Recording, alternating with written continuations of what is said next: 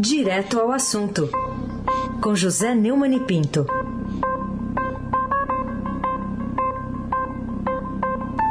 Oi, Neumani, bom dia. Bom dia, Carolina Ercolim, Ronaldinho Mendes e o transatlântico no Suez. Laís Gotardo, Moacir Biasi, Clã Bonfim, Emanuel, Alice Isadora. Bom dia, melhor ouvinte, o ouvinte da Rádio Eldorado, 107,3 FM. Heisen, ah, desculpe, bom dia, Heisen. É, Carolina Ercolim, tintim por tintim. Vamos falar sobre a decisão ontem do Supremo Tribunal Federal que vetou o repasse de verbas por meio desse orçamento secreto. Queria te ouvir sobre as principais consequências dessa notícia na relação entre os três poderes da República. Na terça-feira da semana passada, o, o placar do primeiro turno foi mais apertado, mas passou pela, digamos, pelo sarrafo dos três quintos é, dos votos do plenário da Câmara. Dessa vez o, o governo mostrou muita força uh, na Câmara, levando um, um quórum histórico, né? absurdo. Né? E levando também uma maioria já um pouco mais folgada. Né? 323 votos a favor, ou seja, 15 a mais do que os é, 308 necessários, a, a 172 contra.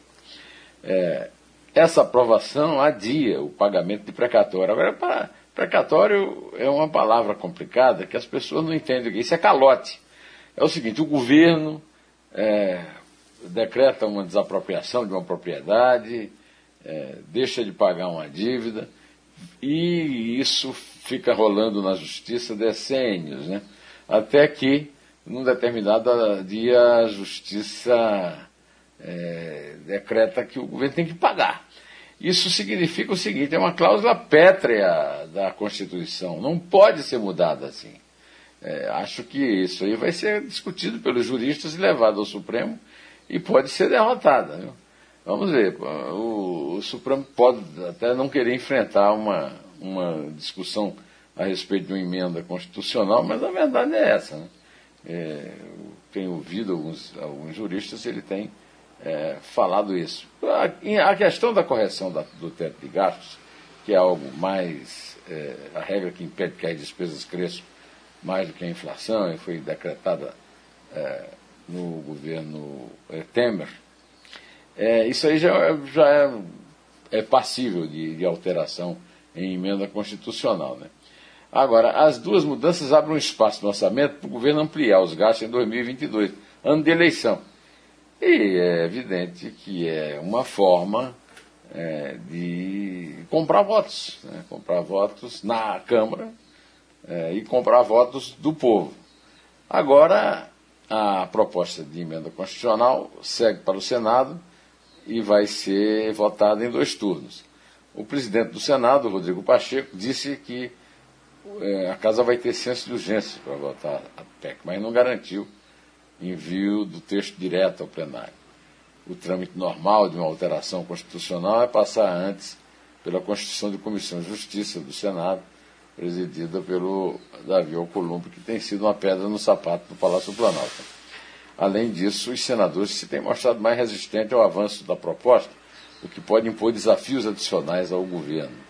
E é bom esclarecer, é, Carol, que isso aí é um, um pleito dos deputados, porque no meio disso está o pagamento das emendas de relator bilionário e, sobretudo, dos fundos, dos fundos partidário e eleitoral.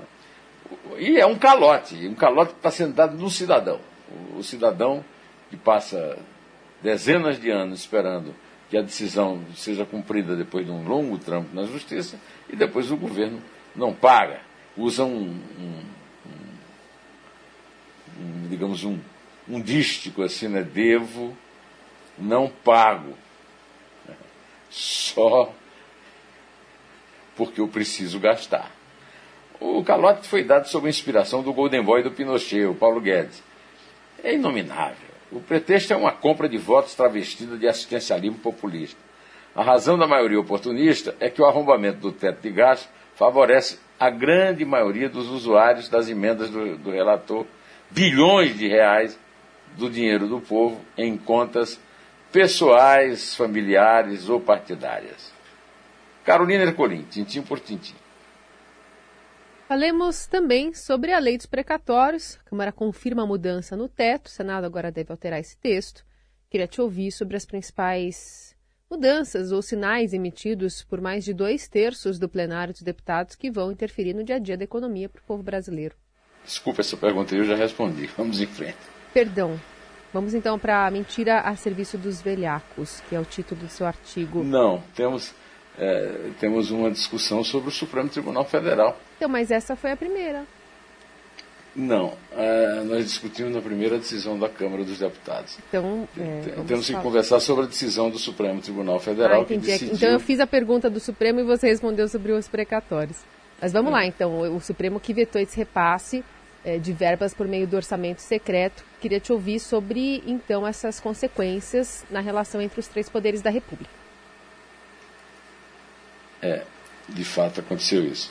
A maioria dos ministros do Supremo Tribunal Federal decidiu ontem manter suspensos os repasses de orçamento secreto, um esquema de sustentação do governo Jair Bolsonaro no Congresso revelado pelo Estadão há seis meses. Um placar parcial de seis votos a um, mas já decidido, porque são dez votos, seis já é maioria. É, não houve um empate previsto, né? pode até haver uma decisão mais apertada, seis a cinco, mas não há mais possibilidade de de, de superar a maioria, a Corte ratificou a decisão em caráter liminar expedida na sexta-feira pela ministra Rosa Weber. O, o, julgamento abre uma nova crise entre o Supremo, o governo e o Congresso. Desde maio, é, uma série de reportagens do Estadão mostra como os recursos da União têm sido distribuídos por meio de emendas de relator do orçamento, as chamadas RP9, sem critérios técnicos a um grupo de parlamentares, principalmente às vésperas de votações de interesse do Palácio Planalto. Trata-se da nova fisionomia da política do Tomalá da cá, usada pelo governo em troca de apoio no Congresso. O julgamento teve muita pressão de parlamentares beneficiados pelo esquema. O presidente, Lira, é, da Câmara, operador da distribuição de emendas do relator geral do orçamento, chegou aí ao Supremo anteontem para conversar com o presidente da Corte, o Luiz Fux, na tentativa de derrubar a liminar da ministra a decisão do colegiado mina o poder de controle do DIRA. É a, a resposta, a derrota imposta pela maioria dos ministros do Supremo não oculta a cara dura do chefão da mesa da Câmara ao ir pressionar pessoalmente o presidente do, do STF, o Luiz Fux, tentando reverter uma decisão que atinge seus interesses pessoais. Porque ontem o Globo publicou é, no seu blog é, que teve uma emenda de um primo dele favorecendo seu pai, o, o Benedito Lira, prefeito de Barra de São Miguel. Um vexame asqueroso. Carolina Ercolim, tintim por tintim. Vamos falar sobre a mentira, então, do serviço, a Serviço dos Velhacos, que é o título do seu artigo no blog do Neumann está publicado no Estadão de hoje. Que razões é, assistem conclusões tão duras ali a respeito das conclusões da elite política dirigente nesse texto da sua autoria, publicado também na, na página de opinião do Estadão de hoje? É, é eu escrevi está publicado na página 2 do Estadão, que os bilhões do calote infinito, inventado pela releitura do relator da PEC dos precatórios, Hugo Mota, produzirão a felicidade de usuários dos fundos partidários eleitoral que poderão pagar com apoio irrestrito verbas sem fiscalização da democracia secreta, cujos símbolos são os caranguejos da Lagoa do Mundaú. Afinal, eles vivem na lama, para não ser vislumbrados pelas lanternas dos agentes da lei, tratados como inimigos. A ministra Rosa Weber tentou restaurar a natureza transparente da democracia, ausente nos manguezais infectos, mas os próprios colegas, alguns né, do, do Supremo Tribunal Federal, acolhem os queixumes dos profissionais da democracia, onde a lei nunca impera, fazendo de conta que não entendem que o acadêmico Joaquim Falcão definiu é, com a lâmina de uma adaga afiada. O que está em jogo neste episódio é a ambição sem competência da Câmara para censurar o Brasil. Pois é. Para quem pensa que a Câmara se resume a Lira e Barros, Ricardo Barros, líder do governo lá, É o caso de lembrar que é dos 312 votos obtidos na terça-feira passada e dos 350 e tantos obtidos hoje, ontem à noite, é, contra a Constituição e acima do regimento da Casa, muitos se fingem de oposição, como está na moda da terceira via. Tucanos votaram como urubus, seguindo as ordens de Aécio Neves, que diz respeito à memória do avô, Tancredo, e Eduardo Leite, que em nada lembra Simão. O, os brisolistas do PDT mandaram as favas seu presidenciável de ocasião, Ciro Gomes. E os socialistas do Capibaribe não têm reverências a prestar a Miguel Arraes, nem a Eduardo Campos, Carolina Ercolim, tintim por tintim. Bom, ontem a gente teve a quinta turma do Superior Tribunal de Justiça anulando todas as decisões do juiz Flávio Itabaiana, que é da décima 27ª Vara Criminal do Rio, naquela investigação contra o filho 01, né, o senador Flávio Bolsonaro, no caso das rachadinhas na Alerge. É, queria te ouvir sobre as bases jurídicas dessa decisão, né? O que, que pode acontecer a partir também é, de uma é, reiniciação, digamos assim, dessa investigação, né? Dessa, desse processo.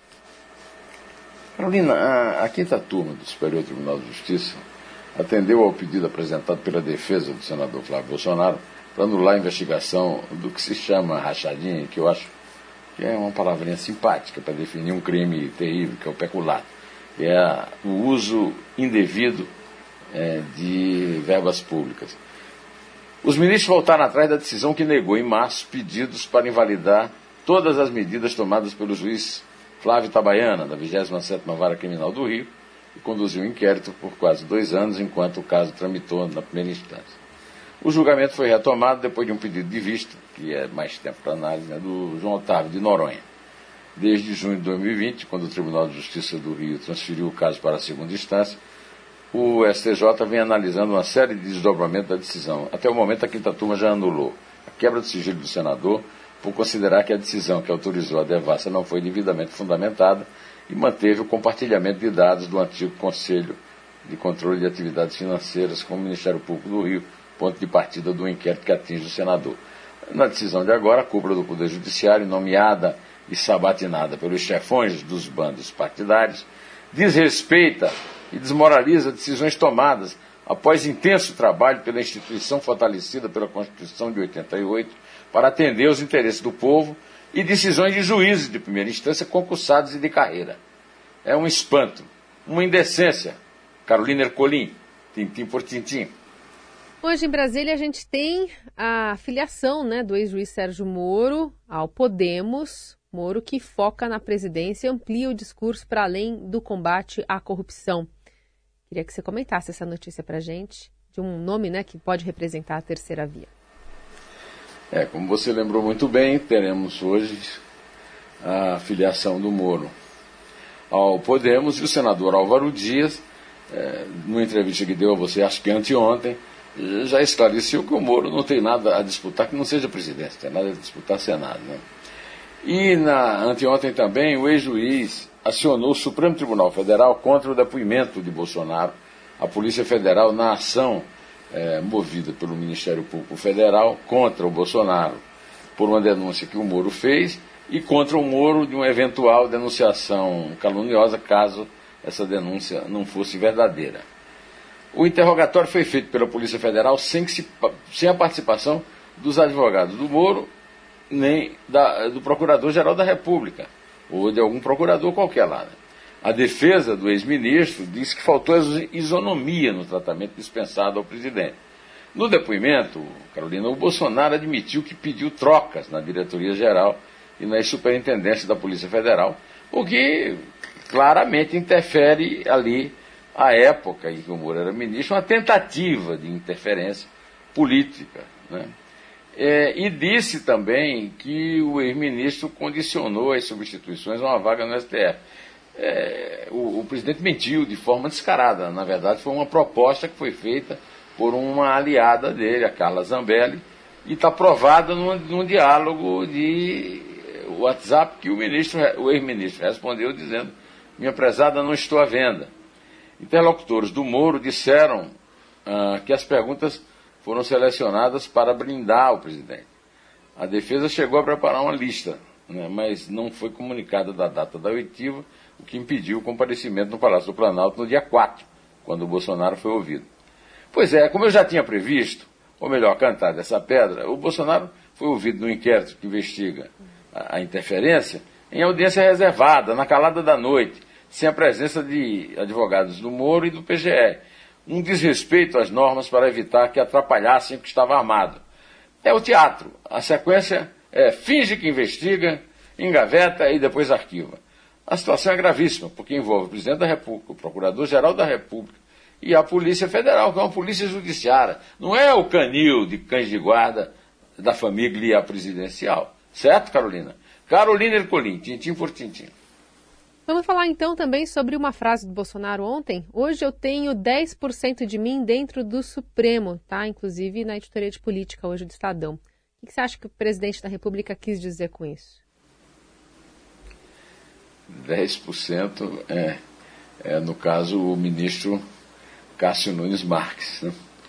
que foi indicado por ele e, é, segundo ele, vamos desconsiderar o presidente que só em caso extremo tem participação mais ativa lá, são 10 que decidem lá. Hoje eu tenho 10% de mim dentro do Supremo, né? numa entrevista ao Jornal da Cidade Online. Ele disse não manda no voto do Cássio Nunes Marques, mas afirmou que era o melhor nome que ele poderia apresentar ao Senado. Né? É, eu podia apresentar naquele momento para o Senado, é, quem bota no Supremo não sou eu, quem bota é o Senado, era o Cássio. As frases são absolutamente desconexas, né? porque é, não há conexão no cérebro do, do, Bolsonaro, se é que há um cérebro dentro daquele, daquela caixa craniana. Né? De qualquer maneira, a, a, primeira tentação que a gente tem, né, Carolina, é falar no sincericídio. Né? É, o ministro é meu, né? não esqueçam. Mas eh, já, o acordão da cúpula dos poderes, que resultou na votação de mais de aprovação de mais de três quintas, derrubada do teto e, e a, a, o calote infame do credor, depois quebrando inclusive uma cláusula pétrea da Constituição, que é o pagamento da dívida pública, né? É, é, o acordão defende com firmeza e sem recuo né, o mandato presidencial daquele que é o seu sócio majoritário. Né? Aí, Carolina, eu te diria que é, é uma mistura de disfarçatez, ignorância e certeza de impunidade. E, e antes de, de, terminar aqui minha participação, queria cumprimentar você e o Zé Luiz Tejão pela excelente entrevista com o Marcelo Brito. Eu entrevistei o Marcelo Brito, essa entrevista está no, no, no blog do Neumann no Estadão e no canal José Neumann Pinto no YouTube. E também no, saiu uma entrevista dele no, na edição impressa do Estadão no domingo. A entrevista de vocês foi excelente, porque vocês pegaram é, o, o, Marcelo, que é uma cabeça excepcional, lá no frio. É, será que o uísque dele era cowboy, hein, hein O que, é que você acha? Era, será que o uísque era cowboy, não? Não sei. Ou era on the rocks? De qualquer maneira, a entrevista foi excelente, eu quero cumprimentar vocês aqui e foi um, um digamos, um, um passo inspirador para a minha entrada aqui. Agora não é hora de sair, né? Então você, por favor, conte. É três. É dois. É um. Em pé.